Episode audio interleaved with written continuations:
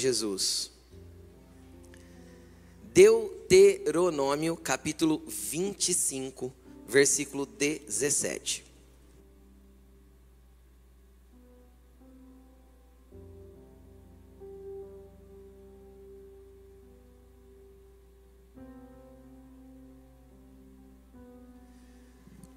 Se você está aqui pela primeira vez, nós estamos numa série de mensagens, acho que essa já é a quarta mensagem, falando a respeito desse assunto que está escrito aí no telão, carral.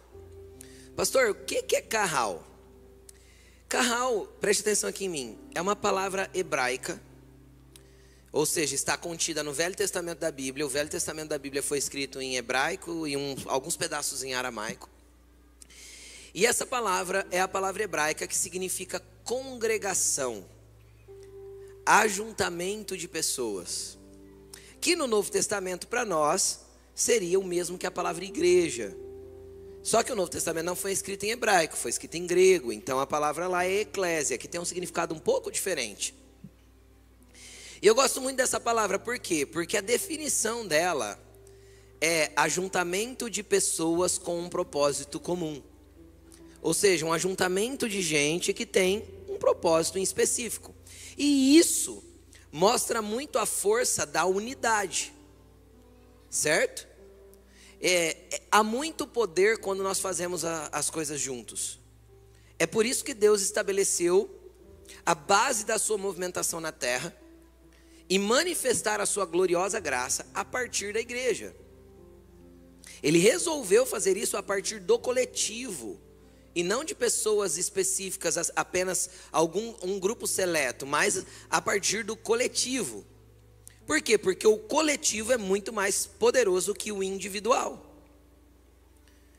Então, qual que é o problema disso? O problema disso é que nós temos dificuldade com o coletivo.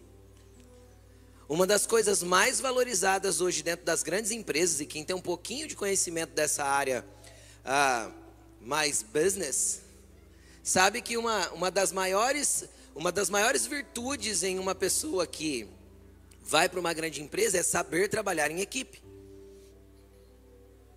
Justamente porque quem tem dificuldade de estar no coletivo, ele pode ser bom no individual tanto quanto for. O, o, o coletivo não vai deixar, ele não saber lidar com o coletivo não vai permitir com que ele coloque o máximo do seu potencial para fora. Por quê? Porque nós fomos feitos por Deus para vivermos em comunidade. E nós fomos criados por Deus para sermos interdependentes. Entenda que interdependência não é codependência. Codependência é maligno.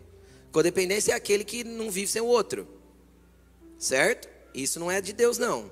Mas interdependência é quando nós entendemos que apesar de todas as qualificações, bênção, habilidade, graça que eu tenha recebido, eu não vou fazer tudo sozinho. Tem muitas pessoas que estarão ao nosso lado para cooperar com aquilo que Deus está fazendo em nós e através de nós. Então, carral é a palavra que simboliza essa unidade feita pelo vínculo do Espírito. Amém? E nós estamos numa série falando disso. E o tema da palavra de hoje é: não deixe ninguém para trás. Só que se você parar para pensar um pouquinho, eu quero que você pare para pensar. Quem aqui ao longo da vida, no percurso da vida, nas curvas da vida, no, no, nas esquinas da vida, e assim sucessivamente, já deixou alguém para trás? Alguém passou pela tua vida, foi embora, você nunca mais viu, às vezes faz anos que você não vê, é natural que pessoas fiquem. É natural que pessoas passem por nós.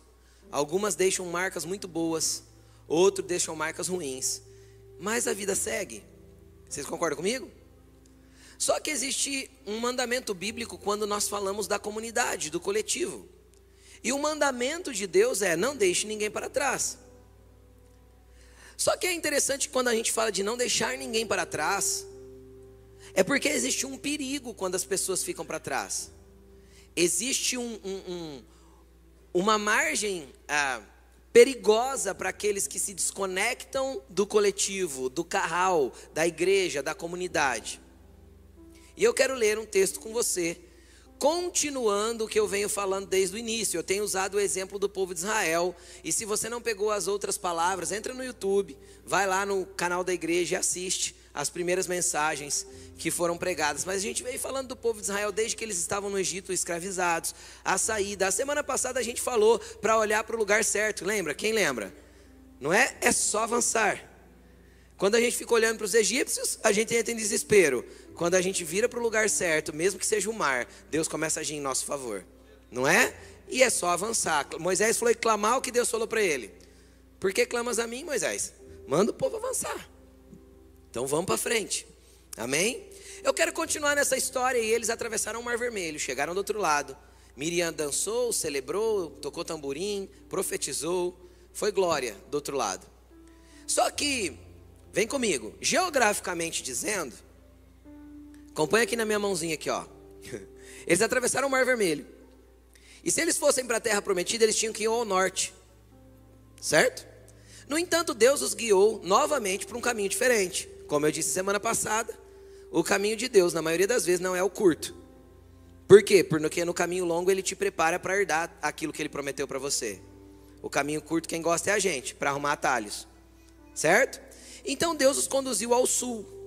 E eles chegaram num lugar chamado Península do Sinai, que é onde fica o Monte Sinai.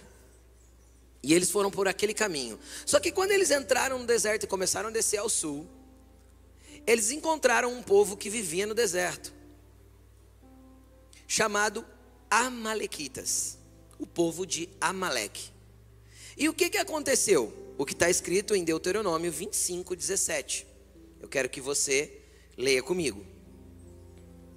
Diz assim: Lembrem-se do que os Amalequitas lhes fizeram no caminho quando vocês saíram do Egito. Quando vocês estavam cansados e exaustos, eles se encontraram com vocês no caminho e eliminaram todos os que ficaram para trás. Você prestou atenção nisso que está escrito aqui? eles eliminaram os cansados e exaustos que foram ficando para trás, não tiveram temor de Deus. Quando o Senhor, o seu Deus, der a vocês descanso de todos os seus inimigos, ao seu redor, na terra que lhes dá, para tomarem posse, lembrem, é, como herança, vocês farão com que os amalequitas sejam esquecidos de debaixo do céu. Não se esqueçam. Presta atenção no que, no que Moisés estava falando aqui para o povo. O que, que aconteceu? Quando eles entraram nessa parte do deserto, do outro lado do mar, já não tinha egípcios, certo? Os egípcios já tinham morrido no fundo do mar, aleluia, eles já estavam libertos, certo? E eles entraram ali no deserto, e aquele povo era um povo que vivia no deserto, conhecia aquele deserto como a palma de suas mãos. E o que, que eles faziam? Eles ficavam à espreita, e quando uma família naquela peregrinação. Quem lembra que jeito que eles saíram? As crianças, os cabritos, cachorrinhos, as vacas, saíram com tudo. Quem lembra que a gente falou a semana passada? Era a mesma peregrinação, as panelas, os potes, a massa do pão. Lembra de tudo isso ou não? Como dizia o mineiro, saiu ex, ex tudo com os trem. Não é? O mineiro não ia falar assim ou não? Saireis tudo com os trem. Então eles levaram tudo e eles estavam ali no deserto e eram famílias que estavam ali caminhando. E os amalequitas ficavam olhando, esperando que alguma família se distanciasse no final, ficasse para trás. Quando elas se distanciavam e ficavam para trás, os amalequitas atacavam, matavam as famílias e roubavam os bens. Eles não tiveram temor a Deus. É isso que está escrito. Agora, deixa eu te falar uma coisa existia um motivo para aquelas famílias estarem ficando para trás. A Bíblia diz que eles estavam quê? Cansados e exaustos. E na nossa caminhada da vida, cara, vão existir momentos que nós estaremos cansados, que nós estaremos exaustos. Cansados pelas circunstâncias, exaustos pelas pressões que a vida nos coloca às vezes. Vão existir momentos na vida que a própria comunidade poderá nos causar algum tipo de cansaço. E a gente pode entrar nesse ambiente de canseira e exaustão. Agora, qual que é o perigo disso? O perigo é se a gente pegar isso como motivo para nos distanciar da comunidade. Isso gera um ambiente propício para o ataque do inimigo. E eu posso trazer isso tranquilamente para a vida da igreja. Todas as vezes que uma pessoa se afasta da sua comunidade, se afasta da igreja, seja esta ou qualquer igreja local, ele corre risco de, no isolamento, ser atracado pelo inimigo e perder a sua fé, e esmorecer na sua fé, e abandonar a sua vida cristã. Por isso que Jesus estabeleceu a igreja. Aí tem uma onda moderna dos teólogos da internet que fala: você pode servir a Deus em casa, porque afinal a igreja somos nós. Exatamente, eles estão certíssimos. A igreja somos nós, não eu. Eu sozinho não sou igreja. Porque igreja é coletivo, carral é coletivo, não um só. Nunca você vai ver Jesus se referindo ao plural, à igreja, como um. Um é filho. Você pode ser filho de Deus onde você estiver. Só que você pode ser filho de Deus e não ter acesso a nenhuma das suas heranças. Por quê, pastor? Porque todos aqueles que o receberam, aos que creem no seu nome, foi-lhes dado o direito de se tornarem filhos de Deus. E você pode ter crido no nome de Jesus, ter recebido Jesus e não estar tomando posse do direito que é ser filho. Então, ah, eu sou filho de Deus porque eu recebi Jesus. Uhum. E que herança você tem acessado? Das coisas do reino que te está disponível. Ah, pastor, eu acho que muito pouco. Pode ser porque está faltando link com a comunidade. Porque é na comunidade que a herança está disponível. Porque a herança é sempre para o coletivo. Sempre para o coletivo. E aí? Aí alguns ficam exaustos. E conforme eu fui meditando nesse texto, o Senhor foi ministrando meu coração e Ele me deu alguns tipos de cansaços. E eu quero compartilhar com você um pouco desses cansaços, porque pode ser que você esteja cansado por alguma dessas coisas. E nós vamos falar dos cansados hoje. Olha para o teu irmão e diz assim para ele: Tomara que você não seja um cansado.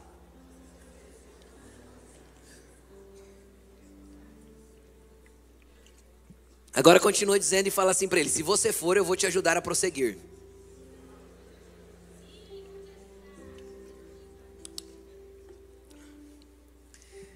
Quais os tipos de cansados que tinham? Vem comigo, vem comigo. Nós vamos exemplificar com o povo lá no deserto, trazendo a, a comparação conosco. Vem comigo.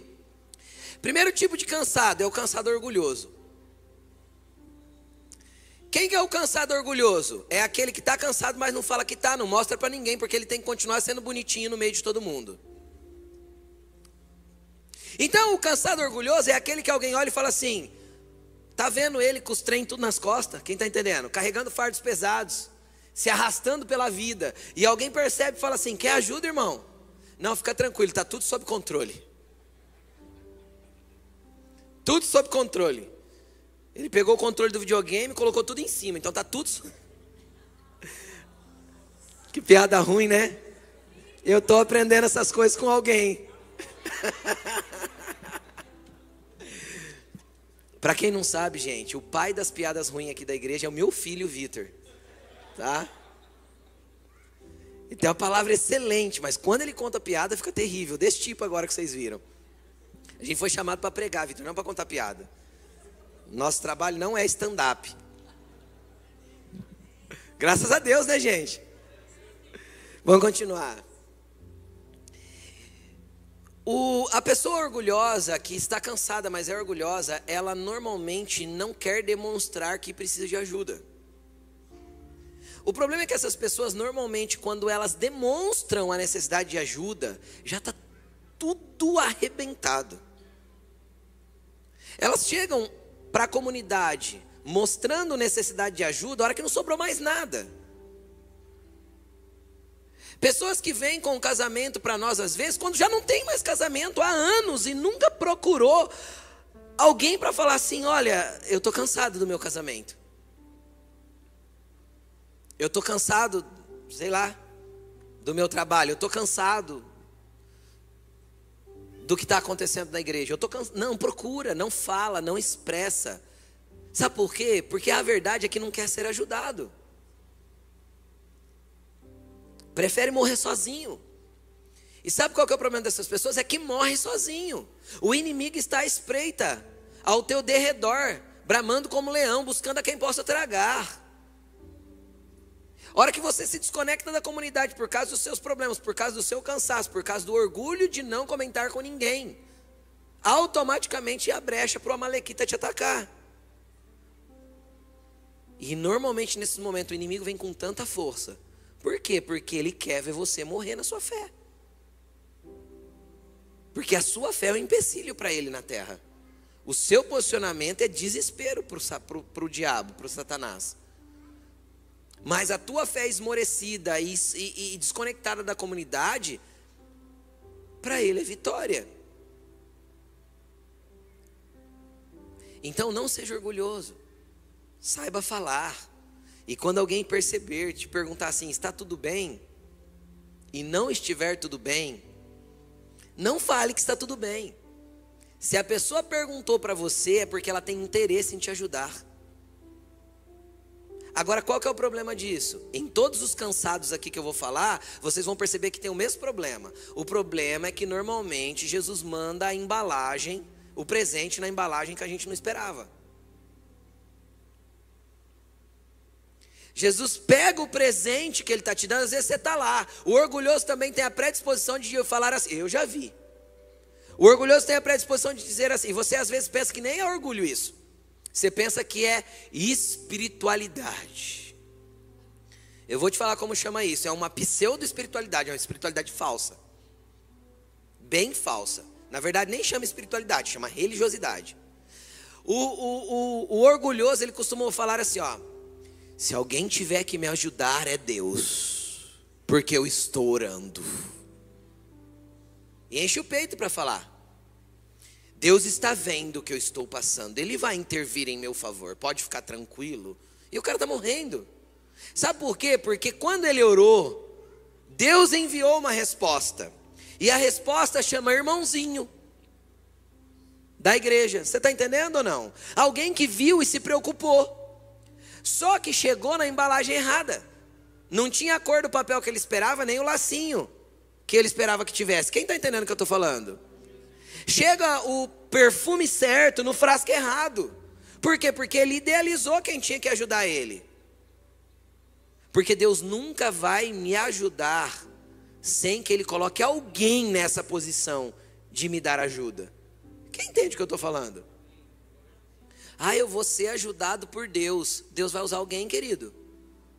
É óbvio, se Ele é o cabeça da igreja que é o seu corpo, como o corpo dele se move sobre a terra? Através da igreja. Então, se o corpo de Deus está fazendo alguma coisa na terra, quem que ele está usando? Nós. Então, se ele vai intervir na vida de alguém, é através de quem? De um de nós.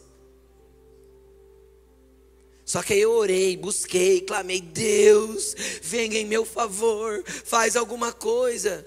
Aí vem o irmãozinho. Cara, tá tudo bem? Está tudo tranquilo, continua orando. Deus vai agir em meu favor. Cara, às vezes o favor que você precisava estava na vida do cara que veio te oferecer ajuda. E você dispensou ele. Só porque ele não tinha a característica da embalagem que você idealizou. Como chama isso, gente? Orgulho. Então esse é o primeiro cansado. Não seja um cansado orgulhoso. Está com necessidade? Fala. Está precisando de ajuda? Pede. Se as coisas não estão indo bem, não estão indo bem. Não precisa fingir. Não estão bem. Se está ficando para trás, está ficando para trás. Eu não posso me desconectar. Segundo tipo de cansaço é o cansado revoltado. Quem que é o cansado revoltado? O cansado revoltado é aquele que reclama de tudo, tudo está ruim para ele. Contextualizando com a história, quando Moisés falou assim: Ó, você vai levar um cordeiro para casa, vai matar. Quem lembra de, dessa pregação que eu preguei lá no começo? Vai matar o cordeiro, tal, é o cordeiro pascual. Ele fez assim, não sei para que isso. Qual que a necessidade de levar cordeiro, matar em casa? Nem gosto de comer cordeiro, não gosto nem de carne de cordeiro. Tudo que é proposto para ele está ruim. Quem está entendendo? Quem conhece um desse? Tudo ele se revolta, tudo ele discorda. Tudo que propõe não está legal. Aí Moisés deu a segunda ordem: passa o sangue do cordeiro no umbral da porta. Eu disse: para que isso? Vai sujar tudo da casa. Onde já se viu, esse sangue vai trazer mosquito, porque vai ficar fedendo. Você está entendendo o que eu estou falando ou não? Nunca está bom. Tudo ele é ruim. Ele acorda de manhã na segunda-feira, ele já fala assim: oh, segunda braba. Deixa eu te explicar uma coisa. Se você vive os propósitos de Deus, a segunda-feira é momento de celebrar, porque você está tendo mais uma semana para glorificar Ele através daquilo que você faz. Oh meu Deus do céu! Serviço não pode ser labor, tem que ser adoração. Entendeu? Serviço tem que ser adoração. Tudo que você fizer, faça como para o Senhor, não para homens, porque é dele que você receberá o louvor. Aí você começa segunda-feira já chutando o cachorro na rua, brigando com a vizinha, já levanta chutando o cachorrinho. Chega no trabalho, o colega de trabalho está com um sorriso e fala assim: bom dia, e nem cristão ele é. Você fala assim: bom por quê? É o cansado revoltado. O que, que acontece com pessoas desse tipo? A vida vai se tornando tão pesada que ele vai se tornando cansado dele mesmo. E aí ele já não serve para estar tá no coletivo, porque não, nenhum lugar dá certo para ele, porque tudo é ruim. Ele está indo para a beira do mar com Moisés, de repente, você lembra semana passada que Deus mudou o rumo? De repente todo mundo vê, ele está indo para onde? Não, Deus mudou o rumo. Ah, mas eu não sei para quê. Estava tão bom nesse caminho. Você entende o que eu estou falando? Tudo discorda. Tudo não está bom. Tem coisas que a gente tem que ser mais maleável, mais fácil, senão a gente vai cansar. Vai cansar as pessoas que estão ao nosso redor e vai se cansar. Porque a gente se cansa até da gente. Quando a gente é assim pesado, amargo, rancoroso, tudo tá ruim. Tudo não tá legal. Tem pessoas que tinham que trocar de nome, tinha que chamar não concordo, porque tudo que você fala tá, tá errado. E esse é o cansado revoltado. Nada tá bom. Sabe por quê? Porque ele espera que a vida seja a exatidão do que ele desenhou. E eu vou te contar uma coisa: não vai ser? Você acredita que vai ser diferente? Você acredita que você vai fazer planos que vão ser frustrados? Você acredita que você vai traçar caminhos que você não alcançarão? E, a, o tanto de oração que você tiver, às vezes não vai fazer com que você alcance? Por quê? Porque às vezes esse não é o projeto de Deus para você. E o projeto de Deus não é te deixar feliz, é te levar para a eternidade com Ele, te conduzir ao propósito que Ele tem para a tua vida. E tem gente que acha que o projeto de Deus é deixar você feliz. Ele já te fez feliz quando ele conquistou com você para ele lá na cruz. Quando ele te inseriu no reino de Deus, o reino de Deus é paz, justiça e alegria no Espírito Santo. Onde está a alegria no reino de Deus? No Espírito Santo. Se tu estiver ruim na terra, a alegria está onde? No Espírito Santo. Então, seja mais fácil, complica menos. Seja mais simples, aceite mais, ame mais, seja mais flexível. A vida vai ser mais leve e o cansaço de ser revoltado, amargo e amargurado não vai te pegar, porque esse cansaço também te desconecta da comunidade. Quando você se desconecta da, da comunidade, fica para trás, abre espaço para o inimigo te derrotar de vez. Terceiro cansado é o cansado folgado. Tem pastor isso? Opa! Quem que é o cansado folgado? É o irmão seis horas. Conhece ou não? Irmão, sabe o que, é? Estou precisando de oração, vocês oram por mim? Aí você pergunta assim para ele, e você está orando? Ah, sabe o que, que é, né? Eu entro muito cedo no trabalho. Entende ou não? Ele não ora, ele não jejua, ele não lê Bíblia, ele não vem nos estudos da igreja, ele não participa de gari, ele é domingueiro. Vem de domingo aqui cumprir o seu rito de religiosidade. Amém. Vai embora para casa e vive a vida do jeito que quer. Só que aí ele pede oração. Porque as coisas precisam dar certo na vida dele. Sabe quem que é esse? É o cara que estava carregando os trem lá na, no deserto. E a hora que o primeiro ofereceu ajuda, ele fala assim: Nossa, quero ajuda sim, rapaz, tô cansado, viu? Ele puxa uma pedra, senta e deixa o outro carregar por ele. O cansado, folgado, também morre no deserto, porque ele não tem atitude de estar ligado à comunidade. Ele espera que a comunidade o carregue. E deixa eu te falar, a comunidade pode te carregar enquanto você é criança. Quando você é recém-nascido espiritual, por muitas vezes vão te pegar no colo, vão tentar te ajudar, vão te pegar pela mão, mas vai chegar um momento que você vai aprender a andar. Quem já foi com a criança de 4 anos e meio, 5, 5 e meio, para um lugar que teve que andar muito?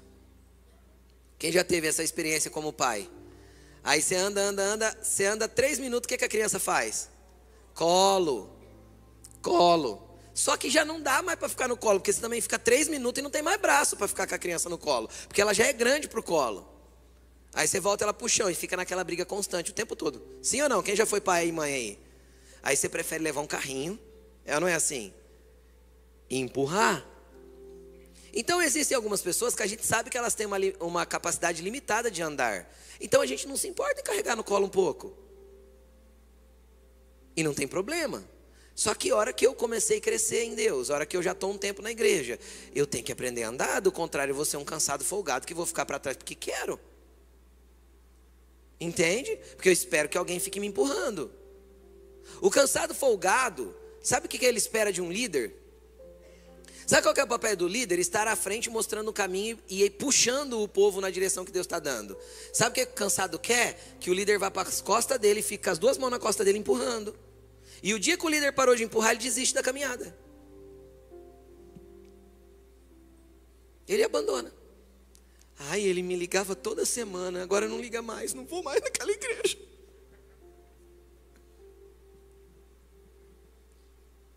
Tem ou não tem gente assim? Ele espera que fique empurrando. Levante e ande. E resplandeça. O sol da justiça já brilhou sobre você.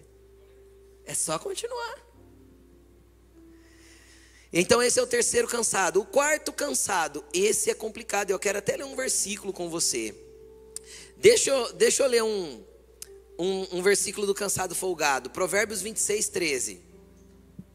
Provérbios 26, 13. O preguiçoso diz: Lá está um leão no caminho, um leão feroz rugindo nas ruas. Como a porta que gira em suas dobradiças, assim é o preguiçoso, se revira em sua cama. O preguiçoso coloca a mão no prato, mas acha difícil demais levá-lo de volta à boca. Esse é o cansado folgado. Ele quer que as pessoas coloquem a comida na boca dele, ele quer que tudo aconteça ao favor da vida dele e ele não se levanta para se mover. Amém? Amém ou não? Então fala, eu não vou ser esse não, em nome de Jesus, misericórdia, né? Cansado ofendido. Quem que é o cansado ofendido? É aquele que por algum motivo ele se machucou no caminho. E o motivo pode ter sido legítimo, e a maioria das vezes o motivo é ilegítimo para quem ofendeu. Para quem foi ofendido, o motivo continua legítimo. É muito simples. Quem aqui já ofendeu alguém sem querer? Todo mundo. É óbvio, é óbvio. Por quê? Porque as pessoas normalmente esperam de nós algo que a gente nem sabe que elas querem que a gente dê. Ou a gente acaba por ser diferente, tratando as pessoas de um jeito que a gente não se ofenderia por ser tratado, mas o outro se ofende. Normalmente, onde está baseado a ofensa? No nosso jeito de ser, no nosso temperamento. E deixa eu falar rapidamente sobre isso. Obviamente, isso é um conceito psicológico, não tão novo assim, Algumas versões mais novas já elaboram isso de algumas formas diferentes, mas tem um conceito psicológico que trata os temperamentos como quatro: é o fleumático, o melancólico, o colérico e o sanguíneo. E automaticamente cada um é de um jeito, e glória a Deus por isso. Se Deus colocou esses temperamentos em nós, não é inutilmente. A força de cada temperamento vai cooperar com o coletivo, vai cooperar com o reino de Deus. Só que automaticamente a parte ruim de cada temperamento também vai cooperar Como, pastor? Tratando o irmão e fazendo ele aprender a lidar comigo. Entendeu? Então, por exemplo, um sanguíneo. Eu sou sanguíneo. Pelo menos uns 70% do meu temperamento é sanguíneo. O sanguíneo sobe o sangue fácil, fica vermelho, é briguento, ranzinza. Não gosta que mexe nas coisas dele. É ou não é? É bocudo, sai falando que não quer. Esse era eu, sem o Espírito Santo lá atrás, antes de eu entender e ser transformado por ele. Agora, quando o sangue sobe aqui assim, ó, e vai ficando vermelho, quem é mais próximo sabe, né, que eu estou vermelhando. Fala assim: sai, sai, sai daí, Rô. Deixa que a gente resolve. Mas eu fico tão nervoso que eu choro. Que a minha vontade é socar. Eu não posso, eu choro de nervoso. Essa é a qualidade ruim. E a qualidade boa? Todo sanguíneo, do jeito que ele sobe a, a, o nervoso rápido, ele abaixa o nervoso rápido, ele perdoa fácil, ele se reconcilia fácil, ele não guarda rancor de pessoa, ele trata todo mundo igual e, e daí que falaram dele, e daí que criticaram, tá tudo bem. Bola para frente. Só que de vez em quando ele vai ofender alguém, por quê? Porque às vezes ele não estava num dia legal, ele deu aquela respostinha bem. Tipo, tipo, você entendeu, né? É, corte rápido. É Tramontina. Já foi, entendeu? E aí machucou. Aí você ofende uma pessoa. E tem pessoa que fica sangrando anos. Porque num momento ali que você não estava num dia legal, você machucou ela. E você nem fez de propósito. E você nem lembra que fez. Principalmente o sanguíneo. Porque como ele esquece rápido, ele acha que todo mundo esquece rápido. Entendeu? Aí tem o fleumático. Qual que é a parte ruim do fleumático? A parte ruim do fleumático é que ele é o oposto do ditado. O ditado diz: não deixe para amanhã o que você pode fazer hoje. O fleumático diz: não farei hoje o que eu posso deixar para amanhã. Tudo ele procrastina, tudo ele larga para depois. Ele analisa tudo e não faz quase nada. Ele pensa demais e resolve quase nada. Essa é a parte ruim do fleumático. Qual que é a parte boa? É extremamente organizado. Na maioria das vezes, é organizado. Gosta de planejar, tem bons planejamentos. Pensa a coisa com muita precisão. Tem uma facilidade para lidar com pessoas. Por quê? Porque nada estressa ele. Tudo está sempre bom. Entendeu? Se choveu, tudo bem. Se está frio, está tudo bem. Se está calor, está tudo bem. Então ele, dá, ele se dá bem com todo mundo. Entende? Se o, o, o, fleumático aprender vencer as partes ruins do temperamento, que é a procrastinação em especial, ele se torna um dos melhores líderes. Se ele aprender a ser, a ser predisposto a avançar, é, os melhores líderes que tem são os fleumáticos.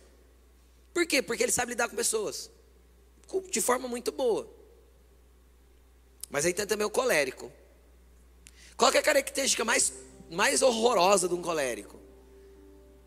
Quase toda a resposta dele é irônica, principalmente quando ele não gostou. Entende? Responde com ironia. É aquele famoso vai-se os dedos e fica o anel.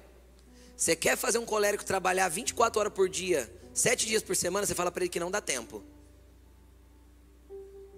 Dá uma missão para ele e fala assim: você não vai conseguir. Ah. Ah. Ele morre. Tem piripaque, vai para o hospital com síndrome de ansiedade, com, com, com taquicardia, morrendo, mas ele, ele vai continuar. Ele sai do hospital e fala: Não, eu preciso terminar. São bons líderes, é óbvio, só que tem zero de habilidade para lidar com pessoas. Tudo é soco. Se não ficou do jeito que ele quer, ele fala: Deixa que eu faço. Entende? Ele não delega para outra, ele diz: Deixa que eu faço. E normalmente não vai ficar do jeito que ele quer, porque ele tem um padrão que nem ele mesmo chega. Qual que é a característica boa do colérico? Cara, é uma máquina. Tudo consegue resolver. Tudo tem predisposição para fazer, tudo avança. Entende ou não? Tudo enxerga. Entende? Ele é aquela pessoa que você chega no lugar e fala: Nossa, tá legal aqui, ah, não achei não. Aquilo ali tem defeito, aquilo ali tem defeito, podia ser melhor ali, ó. Sabe assim, aquela pessoa Perfeccionista normalmente tem esse traço colérico. Isso é ótimo para quem vai exercer uma liderança, para quem quer cuidar de pessoas. O que, que ele vai ter que ser lapidado por Deus? Aprender a lidar com gente. E no meio do caminho, o que, que acontece enquanto ele está sendo tratado por Deus? Ele ofende pessoas. Sim ou não? Normalmente, quem que ele ofende mais fácil? Ele ofende mais fácil o fleumático.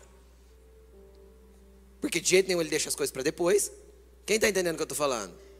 E ele ofende. E aí o melancólico, qualquer um ofende. Vou falar do melancólico. É verdade.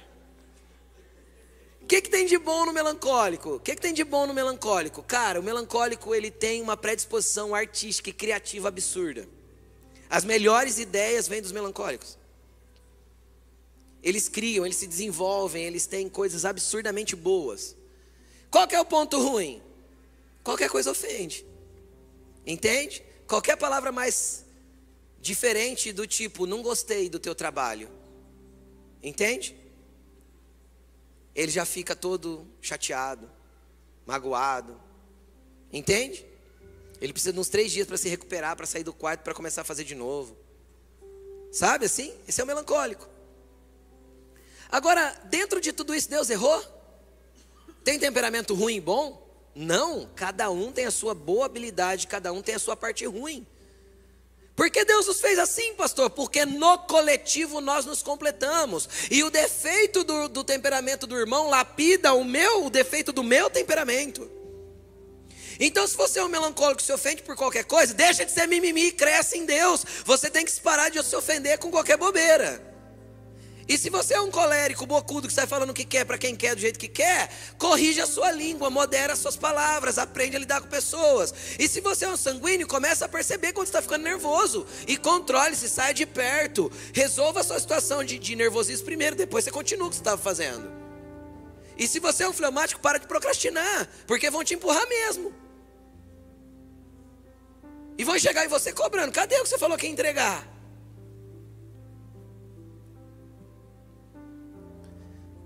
Uma vez eu trabalhei com um fleumático, foi muito legal. Eu passei um negócio para ele fazer. Um ano depois ele falou para mim, foi falar para mim que ele não gostava do que eu tinha dado para ele fazer. Um ano depois. Eu falei, por que você não falou que você não queria fazer isso, cara? Então é assim, gente. Agora, no meio disso tudo, o que vão surgir? As ofensas. E Jesus disse assim: ó, é inevitável que as ofensas venham. Sim ou não? Não é? Mas aí daquele por quem a ofensa vem. Então qual é o mandamento de Jesus? Não faça ninguém ficar para trás. Entende? Tenta não ofender. E quando eu ofendi? Às vezes a gente vai ofender sem querer. O que, é que nós temos que aprender a fazer? Ir lá, se reconciliar, pedir perdão, se retratar, falar: errei com você. Eu nem vi que fiz. Agora, isso é senso de comunidade. Se a gente aprender a caminhar junto, apesar das nossas diferenças, a gente vai crescer como ser humano, e vai crescer no nosso cristianismo, e vai crescer no nosso relacionamento com Deus. Agora, se eu me torno um ofendido, se eu fico acumulando feridas, qual que é o problema da pessoa que acumula feridas e não deixa se resolver? A hora que ela vira uma feridona ambulante, nada mais serve para ela. Por quê? Porque toda ferida precisa ser tratada para ser sarada. E deixa eu te explicar uma coisa: quando você chega lá no, no hospital com um ralado que você fez no asfalto, quem já teve desse prazer de fazer um ralado no asfalto? Só quem foi moleque, a nossa geração não tem isso, gente. Tá? Essa geração de agora não sabe o que, que é isso. A gente sabia o que, que era cair no asfalto do carrinho de rolimã, na descida, e ralar tudo, né? A gente sabe dessas coisas, e muitos não sabem. Mas aí a gente chegava no hospital todo ralado lá e vinha a enfermeira. Com que é que ela vem? Vem soprando? Tadinho, olha o tamanho da ferida dele. É assim que vem a enfermeira? Não, meu querido, é pano, é gás, é água, é sabão e arde. E quando era menorzinho ralado, vinham os nossos pais, sabe com quê? Mertiolate.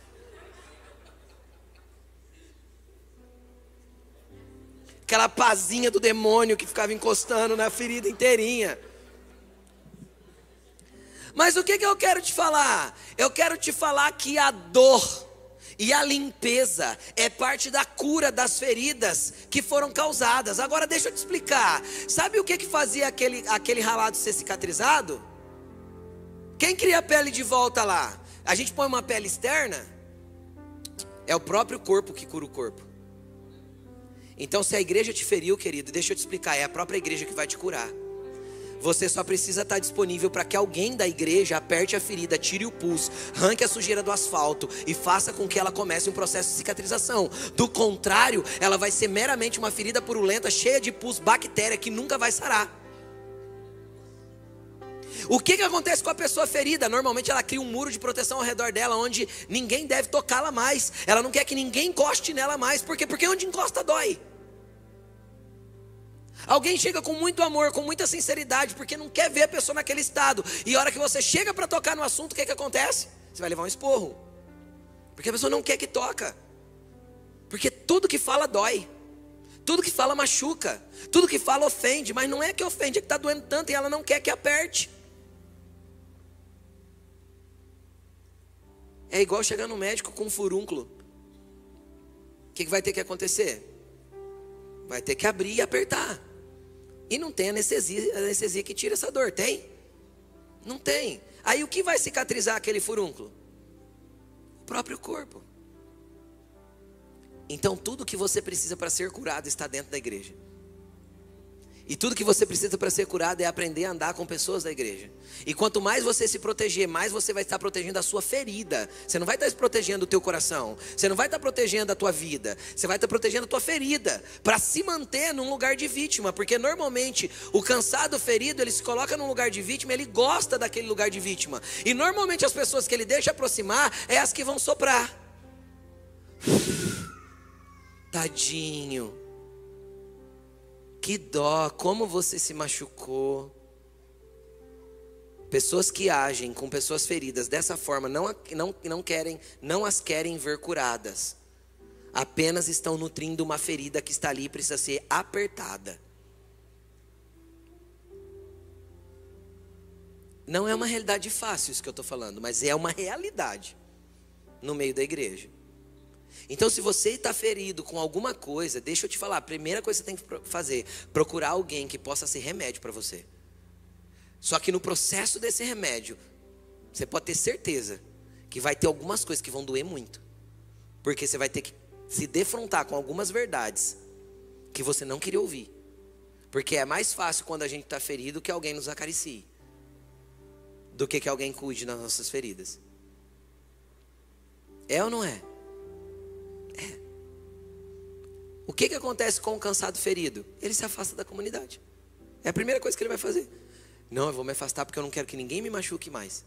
Ele vai se isolar dentro da sua ferida. Jesus quer te curar nessa noite. Na verdade, Jesus quer começar um processo de cura nessa noite. E é o próprio corpo que vai sarar o corpo.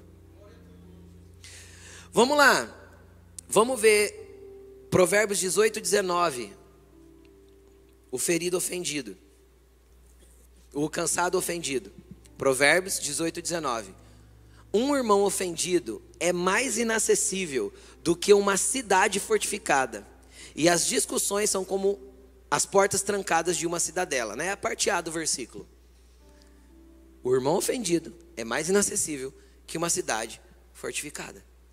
Ou seja, ele cria um muro ao redor dele, para que ninguém toque naquele lugar que está doendo. Automaticamente, sem, sem toque, não tem cura. Amém? Fala para Jesus que você quer ser curado. Mais um cansado, é o penúltimo, o cansado sobrecarregado, que se desliga da comunidade e fica para trás. Quem que é o cansado sobrecarregado? É o que está com muita coisa mesmo.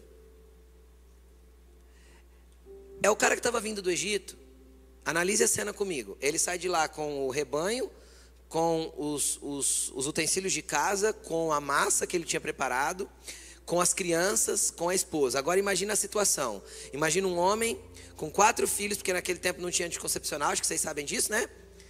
Com quatro filhos, vamos imaginar um de seis, ou um de oito, um de seis, um de quatro, um de dois e uma mulher grávida de oito meses e meio. E ele carregando tudo sozinho. Porque os filhos ainda não têm força para carregar. E a esposa está com barrigão? Quem está entendendo o que eu estou falando? O que que essa pessoa retrata na comunidade, na igreja? A pessoa que está com coisa demais. Sabe, o mundo desses dias tem nos enfiado o trabalho para que a gente chegue num ponto que nós não precisamos chegar. Como assim, pastor? O problema é que a gente vive a nossa vida em comparação à do próximo. Então eu tenho que ter, eu tenho que ter, eu tenho que ter, eu tenho que ter. E para isso eu tenho que trabalhar, eu tenho que trabalhar, eu tenho que trabalhar, eu tenho que encher minha agenda, eu tenho que fazer mais. Eu tenho, eu tenho, e eu tenho que conseguir. Eu, eu, eu preciso. Cara, eu nunca vi, eu estou falando sério, eu não me lembro de ter visto um tempo na onde tem tantas pessoas trabalhando em dois serviços. Isso tem se tornado cada vez mais comum. Para quê? Para você se sobrecarregar. E quando as pessoas se sobrecarregam, se cansam pela sobrecarga, eu vou te falar a primeira coisa que você vai desistir: da igreja. Por quê? Porque na lista de prioridades errada sua, o que é mais fácil cortar primeiro? A igreja, o ministério, o servir ao próximo. É óbvio. Aí você olha para a agenda do cara, a agenda do cara não deu um espaço, então ele está numa sobrecarga absurda. Ele tem tempo para Deus? Não tem. E ele não ora porque ele não quer, porque às vezes ele levanta de manhã, ele queria orar.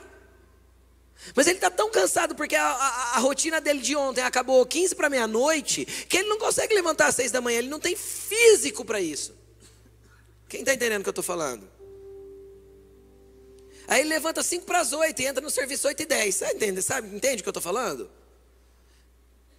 Ai, mas que falta de disciplina. Não é falta de disciplina, é, é incapacidade física mesmo, não dá. Aí tem gente que já veio falar assim para mim, de verdade, eu já ouvi isso de pastores, infelizmente. A gente tem um trabalho com pastores, eu já ouvi isso de pastores. Ai, mas Jesus orava a noite toda e depois pregava o dia inteiro. Sim? Sabe qual foi a minha resposta para ele? Jesus teve três anos e meio para viver uma vida nessa, nessa velocidade. Depois ele teve que ir para a cruz. Você vai morrer com 33?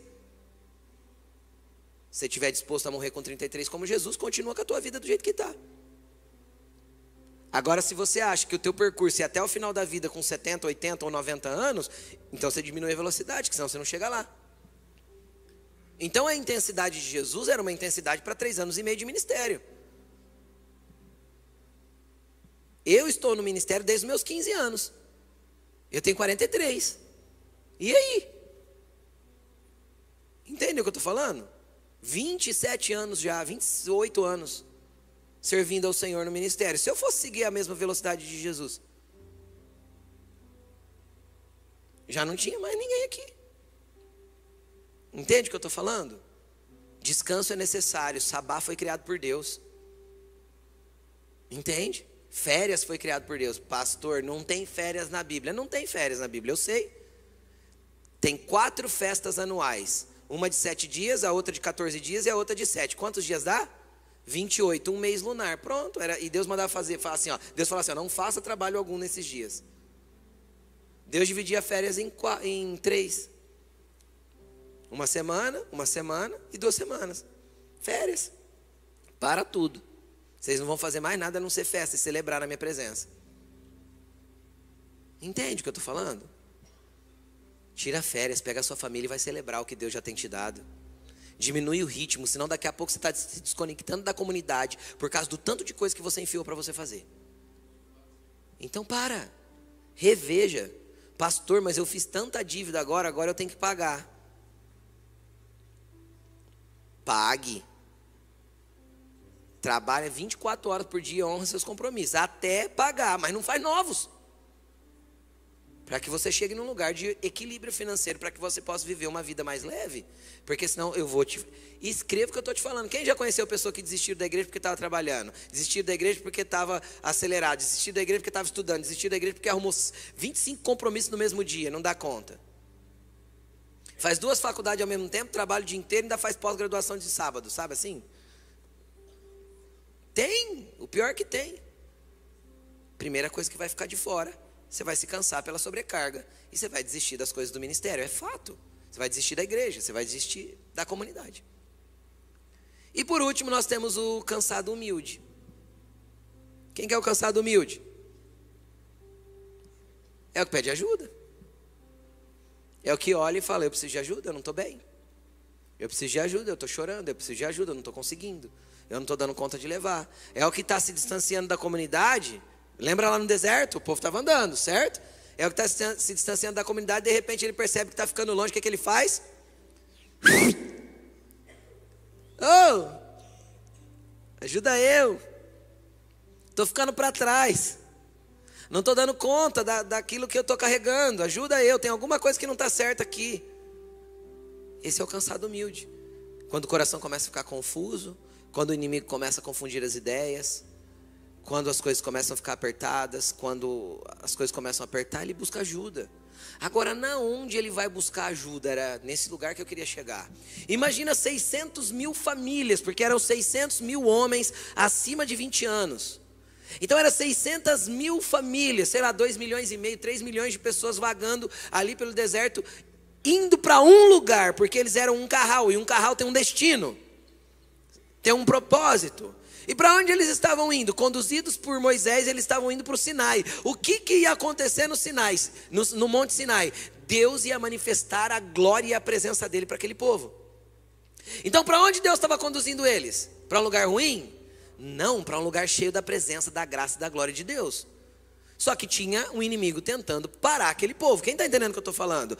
Todas as vezes que você estiver caminhando com uma comunidade, você estará sendo fortalecido e direcionado indiscutivelmente para um lugar de mais presença e mais relacionamento com Deus. Ponto. Só que tinha um inimigo ali tentando contra eles. Agora, preste atenção. Eles estavam numa caminhada, aquele monte de gente indo em direção ao Monte Sinai, onde a glória de Deus se manifestou. Aí, quem estava lá na frente apontando o caminho e dando a direção para o povo? Moisés, você concorda comigo? Agora você imagina se Moisés saísse lá da frente da galera e não era pouca gente? Você imagina o tamanho dessa comitiva? E ele viesse ajudar cada pessoa que ficasse pelo caminho lá atrás. O que, que ia acontecer com a galera da frente? Ia se perder. Por quê? Porque líder foi chamado para abrir caminho e puxar e conduzir um povo. Se for socorrer todo mundo, vai cair todo mundo no deserto e vai ficar andando perdido. Pastor, quem tinha que socorrer então? Aí é onde é o tema da palavra, não deixe ninguém para trás. Quem tinha que socorrer aquela família que estava precisando de ajuda atrás, que estava ficando desgarrada do carral? A família que estava à frente. Era a família que estava à frente que tinha que perceber que alguém estava ficando para trás. Qual foi a última vez que você andou atento com relação às pessoas que foram se distanciando? Qual foi a última vez que você tentou ser uma cura para alguém que estava ofendido? Que você tentou carregar o fardo de alguém que estava pesado? Qual foi a última vez que você foi uma mão amiga para não deixar ninguém para trás? É papel nosso, é papel do coletivo. Entenda uma coisa, não entenda isso que eu vou falar, mas entenda no seu coração, em nome de Jesus, pelo Espírito. Não existe referência no Novo Testamento que mande os pastores cuidarem do rebanho. Toda referência do Novo Testamento é Aconselhem-se uns aos outros, amem-se uns aos outros, orientem-se uns aos outros, cuidem-se uns dos outros. Toda a referência do Novo Testamento é pro coletivo. Por quê? Porque a responsabilidade cristã de cuidar uns dos outros não está embutida apenas nos pastores, mas o pastor é uma peça dentro desse cuidado do rebanho todo. É que é mais fácil a gente terceirizar. E eu não estou falando isso para me eximir das responsabilidades. Quem acompanha a minha rotina é que eu não fico postando, mas sabe o tanto de atendimento semanal que eu faço. Os meninos que trabalham aqui comigo sabem. Não é se eximir. É entender, é que você entenda que se a liderança não tem tempo de puxar, todo o carral permanecerá parado ou perdido. Entende? Se a gente ficar só socorrendo quem está caindo lá atrás, a gente não vai fazer mais nada além disso. E no meio dos cansados, tem os que não querem. O orgulhoso não quer, o ferido não quer. Quem está entendendo o que eu estou falando? Pastor, e quando a pessoa não quiser? Jesus deu uma orientação. Qual que é a orientação? Se alguém te obrigar a caminhar com ele uma milha, vai. Pastor, eu já fui uma sete olha, olha para o técnico e faz assim, ó. Vocês riem, mas é verdade. Se tem um irmão, uma pessoa que está te desgastando porque você está indo muitas milhas com ele, peça ajuda. Aí é você que está ficando cansado. Consegue entender? Por tentar auxiliar alguém que não quer. Então chega em um outro irmão, fala, cara, se aproxima aqui, porque eu preciso sair de cena, porque aqui eu já fui as milhas que eu tinha que ir, eu já, eu já cansei. Quem já cansou de alguém aqui por tentar ajudar e a pessoa não querer ajuda? Mas você não, não deixa de ajudar e abandona. A, a, o mandamento é: não deixe ninguém para trás. Nós vamos ler o texto. Pede ajuda para outro, entende? Transfere a responsabilidade. Ajuda eu, pelo amor de Deus, que agora quem está cansando sou eu. Estou tentando ajudar o cansado e o cansado não quer ajuda. Então me ajuda a ajudar o cansado, porque eu estou ficando cansado. Entende o que eu estou falando ou não? A gente precisa aprender que é o coletivo que ajuda, que caminha, que se desenvolve, que avança. É o todo. Porque muitos vão cair pelo caminho e a gente não vai perceber. Mas quem está perto percebe. O problema é que a gente faz vista grossa. Lembra do bom samaritano? Lembra ou não? O sacerdote passou, fez vista grossa. O levita passou, fez vista grossa. Quem ajudou? O cara que estava na embalagem errada. Entende?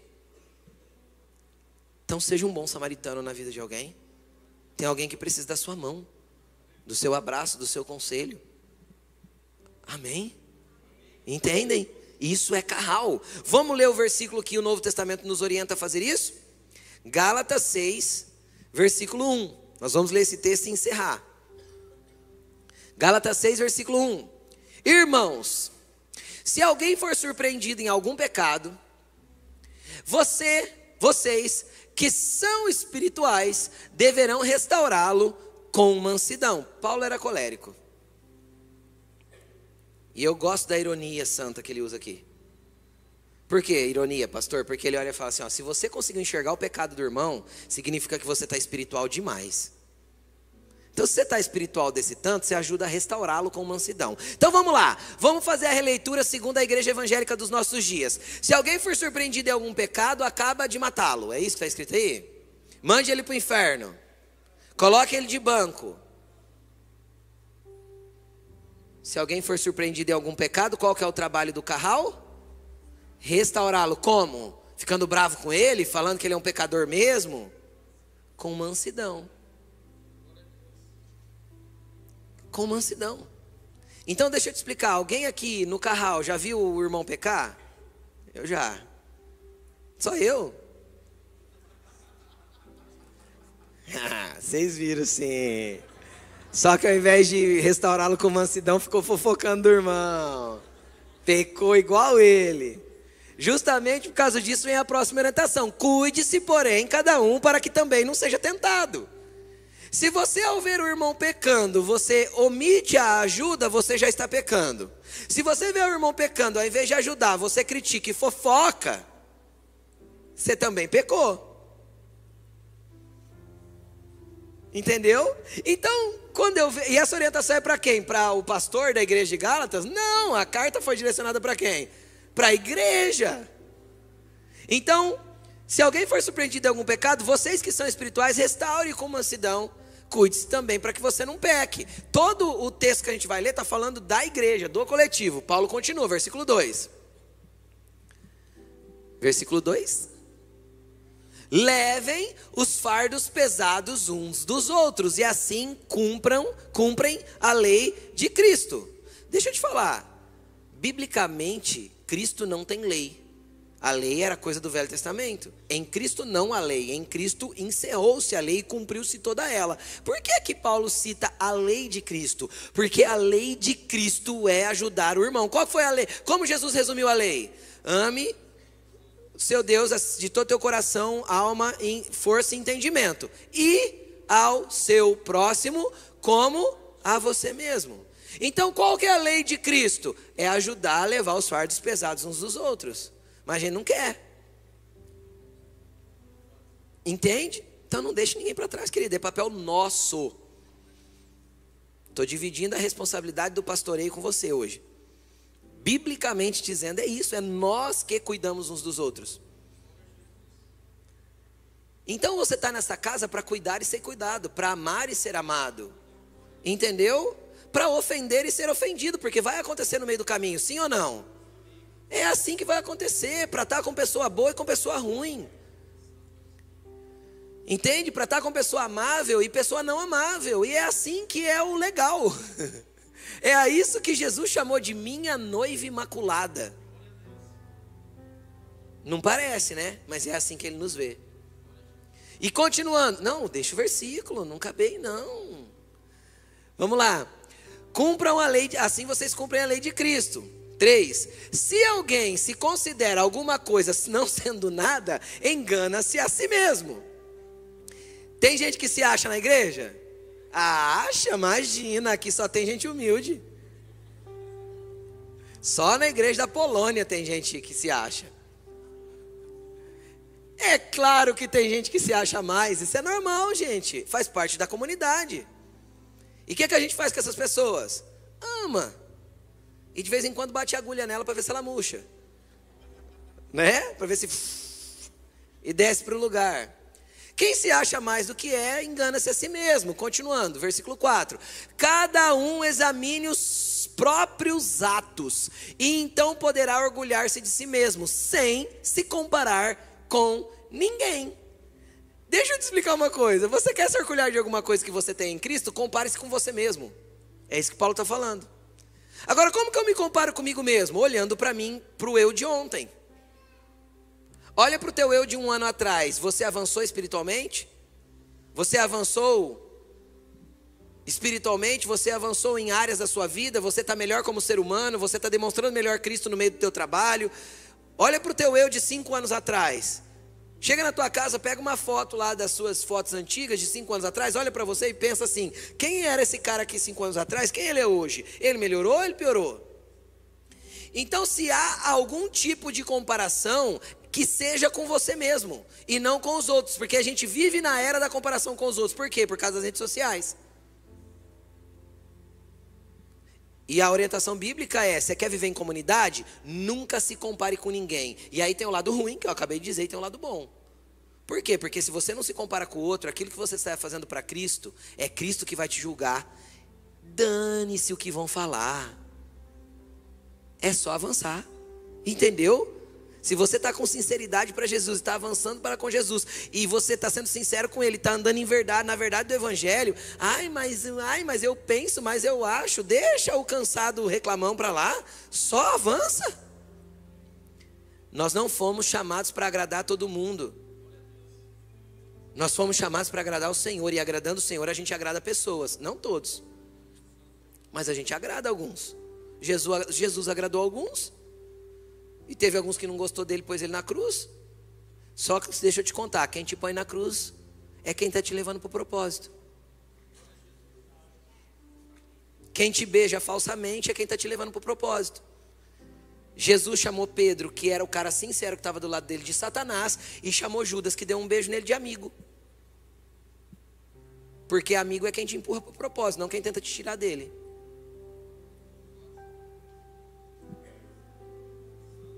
Entendeu? Então olha para a pessoa que está do teu lado e fala assim: seja meu amigo. Fala para ele agora, sem beijo falso. Amém? Vamos lá. Então, sem se comparar com ninguém, versículo 5: todo o assunto é comunidade, é gente. Vocês estão percebendo que todo o assunto do texto é gente? Vamos continuar pois cada um deverá levar a sua própria carga. Presta atenção no que Paulo vem ensinando. Cara, se você ajuda o teu irmão a levar a carga e ele descansa, ele poderá levar a própria carga dele. O que, é a vontade de Deus? É que cada um tenha força suficiente para levar a sua própria. Por quê? Porque é uma comunidade que avança. Entende? É uma comunidade que avança, que rompe, que não tem quem segura. Só que no meio do caminho vai cansar, mas se você ajuda rapidinho, suporta a carga com ele, traz ele para o lugar, ele dá uma descansadinha, ele mesmo leva a carga dele. Consegue entender ou não? Porque todo mundo tem algo para levar. Vamos continuar. O que está sendo instruído na palavra, partilhe todas as coisas boas com aquele que o instrui. E é uma coisa que a gente não faz, tem dificuldade de fazer. Tem alguém te ajudando na hora do teu cansaço? Compartilhe com o outro, com aquele que está te ajudando, as coisas boas que você está recebendo. Normalmente, aí tem também esse tipo de gente, só compartilha coisa ruim. Mas quando Deus começa a abençoar ele, ele não quer abençoar o próximo. Às vezes tem gente que te abençoou tanto, te abençoou tanto, você nunca disse um muito obrigado. Tem gente que já fez tanto por você, você nunca chamou ele para tomar um café, só para olhar para ele e falar assim: ó, vou te pagar o café hoje só para te agradecer. Você tem sido uma benção na minha vida. A gente não está acostumado a compartilhar coisas boas e a servir ninguém. Cara, nós precisamos matar isso em nome de Jesus, porque o carral de Deus não pode ser assim. Então, se tem alguém te instruindo, te orientando, te ajudando, carregando a cara com você, te dando o ombro, te dando choro, te dando... cara, compartilha das coisas boas que Deus começou a fazer na tua vida a partir do momento que vê as instruções. Vamos ser gratos. Gratidão é a característica do cristão. Vamos continuar. Não se deixe enganar, de Deus não se zomba, pois tudo que o homem semear, isto também colherá. Esse é bem conhecido, sim, mas qual que é o contexto que o versículo está inserido? Comunidade. O versículo não está isolado aí no meio, né? Diz o, diz o termo teológico: todo texto fora do contexto é motivo para pretexto. Então o texto está dentro do contexto de igreja, de comunidade. Então o que, que ele está falando? Tudo que você planta na vida do próximo, você vai colher. Tudo que você derrama na vida do outro, você vai colher. Se você está compartilhando coisas boas com aquele que o instrui, se você está compartilhando coisas boas com as pessoas que te ajudam, você vai colher. Só que se você plantar coisa ruim na vida do próximo, você vai colher. E muitas vezes esse texto é levado apenas para o fato de eu, de eu me esforçar para algumas coisas, sabe? Assim, no dia a dia e tal. Quando o, o, o contexto é comunidade, é coletivo, é gente. Porque, gente, por que a Bíblia manda a gente ficar tão perto de gente? Porque Jesus morreu por gente. Jesus morreu para ó, Jesus não morreu para consagrar microfone, porque microfone não é consagrado. Jesus não morreu para consagrar, não posso nem chamar isso de púlpito, né? Púlpito, porque púlpito não é consagrado. Jesus não morreu para consagrar plataforma, para chamar de altar. Jesus não morreu por nada disso. Jesus morreu por pessoas. Sabe o que, que tem mais valor aqui dentro? Não é a cadeira que você está sentado, nem a câmera filmadora, nem o som que está pendurado aí em cima. O que tem mais valor aqui dentro são vocês, porque é vidas que Jesus valoriza. Jesus não morreu para construir estruturas nem para estabelecer templos. Jesus morreu para estabelecer uma igreja. E igreja é gente. Igreja são pessoas. Igreja é pessoas caminhando junto para um propósito comum. Vamos lá. Oito. Quem semeia para a sua carne, da carne colherá destruição. Mas quem semeia para o espírito, do espírito colherá vida eterna. Quantas vezes você semeou na carne na vida do teu irmão? Quem já semeou na carne na vida de alguém?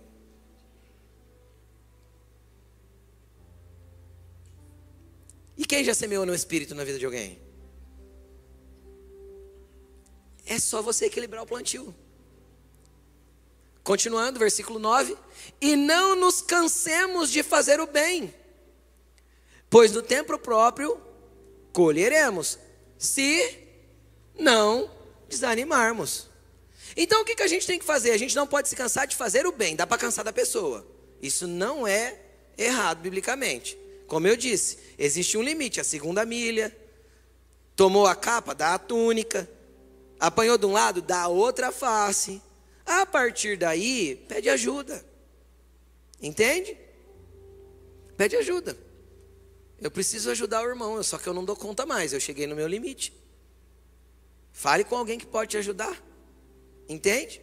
Mas nós não podemos. Aí você deixa aquele e vai para o outro. Porque não é para você se cansar de fazer o bem. Entende? Não é de você para você se cansar de servir e não é para você desanimar disso. Portanto, enquanto temos oportunidade, façamos o bem a todos, especialmente os da família da fé. A gente encerra aqui, porque o texto de comunidade encerra aí. Preste atenção no que ele está falando. Enquanto tivermos oportunidade, quando a gente tem oportunidade, respira fundo. Enquanto tiver esse fôlego aí, você tem a oportunidade de fazer o bem.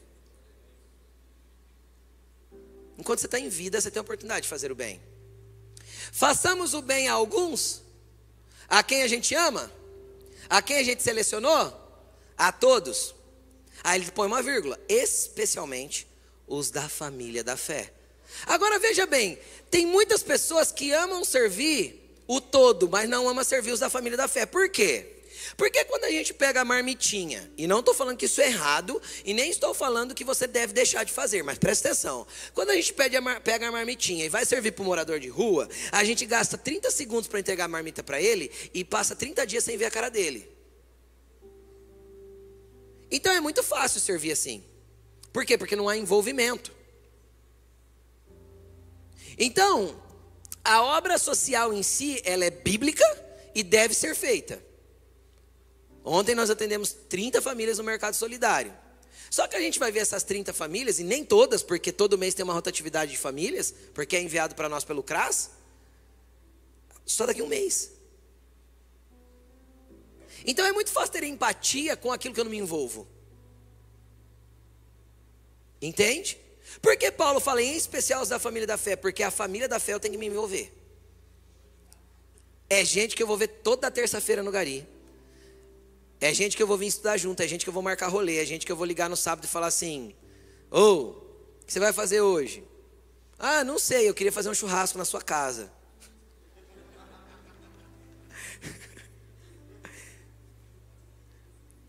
A comunidade gera envolvimento, e em especial nós temos que fazer o bem para os da família da fé. Por quê? Porque esses vão nos lapidar, vão nos tratar, vão ser diferentes de nós. Nós temos que aprender a amar, caminhar junto, desenvolver amizade.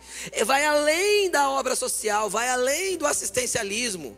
Porque muitas pessoas esvaziam a sua consciência pesada fazendo assistencialismo e achando que está de bem com Deus por isso. E não tem nada a ver com isso. É bíblico, nós temos que fazer a obra social, nós temos que cuidar do órfão, da viúva, do carente. A Bíblia manda. Mas isso não pode ser uma omissão para não se envolver com a comunidade, com o carral de Deus, porque o carral de Deus somos nós, e como igreja coletiva, nós caminhamos para frutificar naquilo que Deus tem para nós. Só pode dar fruto quem tem raiz, só pode dar fruto quem está plantado numa terra, quem tem alimento e nutrição dessa terra. Então, com o tempo vem a frutificação. Quem já viu crente fica pulando de igreja em igreja? Eu já vi. Pega uma plantinha lá na sua casa e troca de vaso toda semana. O que, que vai acontecer? Morre. Porque só pode gerar fruto quem tem raízes, quem é nutrido por aquela terra. Entende? Pastor, tem problema trocar de igreja? Não, você está insatisfeito, você acha que a liderança está indo para um lugar que não deve ir. Pode ser que seja, você seja o cansado reclamão. Vai com Deus. Só não fica sem igreja. Porque sem igreja você vai acabar não, não ficando na eternidade. Pode ser que no fim você vá para o lugar que você não esperava. Só porque você decidiu andar sozinho. Isolamento mata. Jesus não te quer assim. E nenhuma das desculpas das canseiras é fato para você morrer sozinho no seu cantinho lá no fundo, os amalequitas te atacando. Sai desse lugar grita, pede, gruda na comunidade, agarra na roupa do da frente, fala: "Me leva junto. Eu só não vou morrer nesse deserto". Jesus não te chamou para morrer nessa depressão, Jesus não te chamou para morrer nessa angústia, Jesus não te chamou para morrer nessa dor, Jesus te chamou para levantar do seu lugar e tocar os lugares que ele tem para você com vida. Mas essa vida está no corpo e o corpo não é você sozinho, o corpo somos nós reunidos como coletivo. Ele continua sendo cabeça, dando a direção, mas o corpo é a igreja.